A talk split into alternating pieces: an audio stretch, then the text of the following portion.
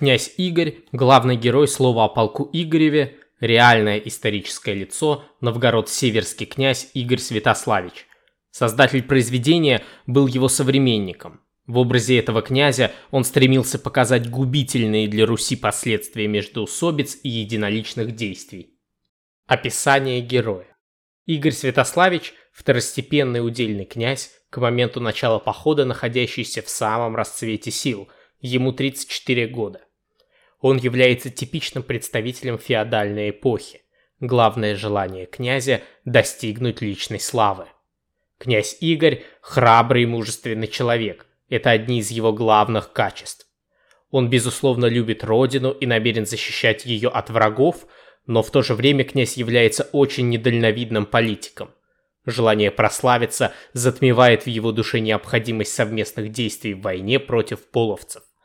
Затевая поход вопреки воле Святослава и практически в одиночку, с братом, сыном и племянником он действует согласно феодальной формуле «мы собе, а ты собе».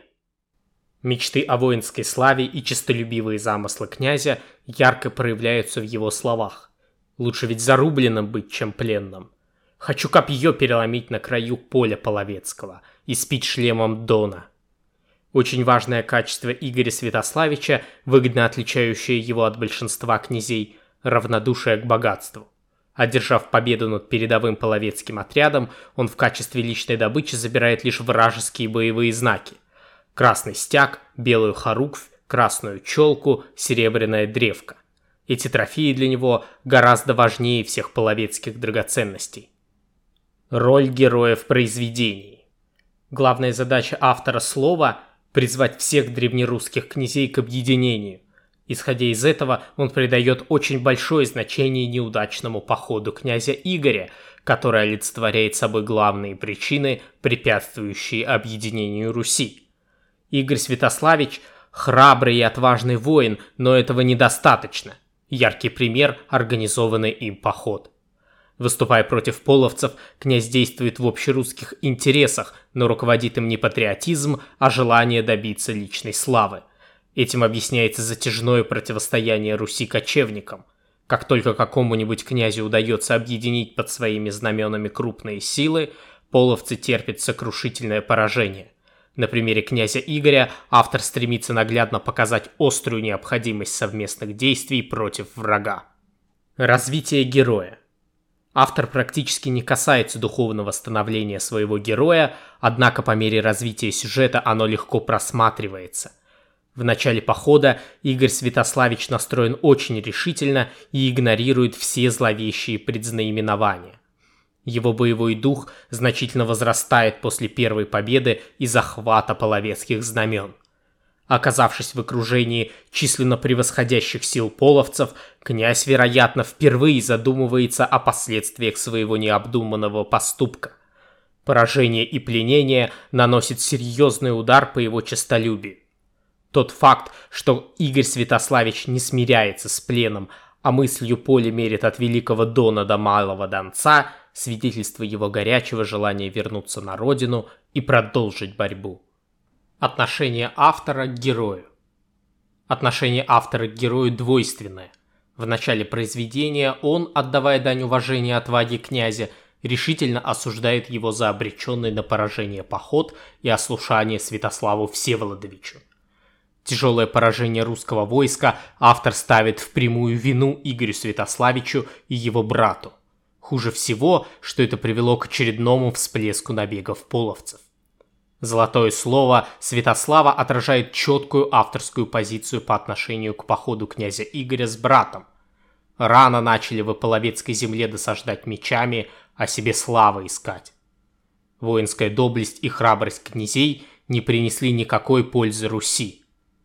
Одновременно с осуждением у автора невольно прорывается жалостное чувство к несчастному князю. Автор пишет, пересел из седла золотого в седло рабское. При всем своем неблагоразумии Игорь Святославич, по убеждению автора, нужен русской земле как один из ее главных защитников. Поэтому его удачный побег приводит к всеобщему ликованию. Прототипы. Реальный прототип главного героя слова – малозначительный новгород-северский князь Игорь Святославич. который какое-то время воевал в союзе с половцами против Мономаховичей. В 1180 году Игорь Святославич потерпел поражение от Рюрика Ростиславича, после чего примкнул к антиполовецкой коалиции.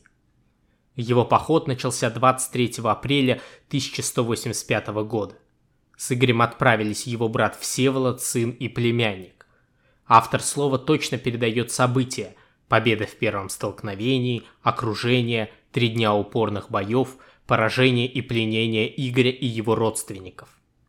Игорь Святославич бежал при помощи половца Лавра и через 11 дней достиг русских пределов.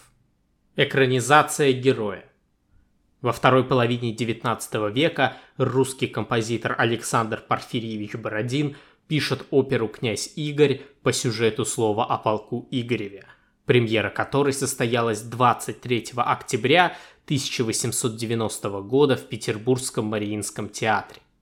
Опера «Князь Игорь» присутствует и в репертуаре Большого театра по сей день. В 1969 году на советские экраны выходит фильм «Опера «Князь Игорь». Главную роль исполнил артист театра на Таганке Борис Алексеевич Хмельницкий. К этому времени он уже снялся в нескольких картинах и был известен советским зрителям.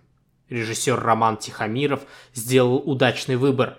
Критики высоко оценили блестящее исполнение Хмельницким роли Игоря Святославича – воинственного и решительного князя. Интересно отметить, что для съемок Борису Алексеевичу пришлось отпустить бороду. Именно в этом образе он впоследствии вошел в историю советского и российского кино. Князя Игоря можно встретить не только в произведении, на экране или на сцене. В 1989 году открыт памятник Игорю Святославичу в Новгород-Северском, городе в Черниговской области Украины. В 2003 году состоялось открытие памятника знаменитому князю и на месте предполагаемого начала похода под Луганском.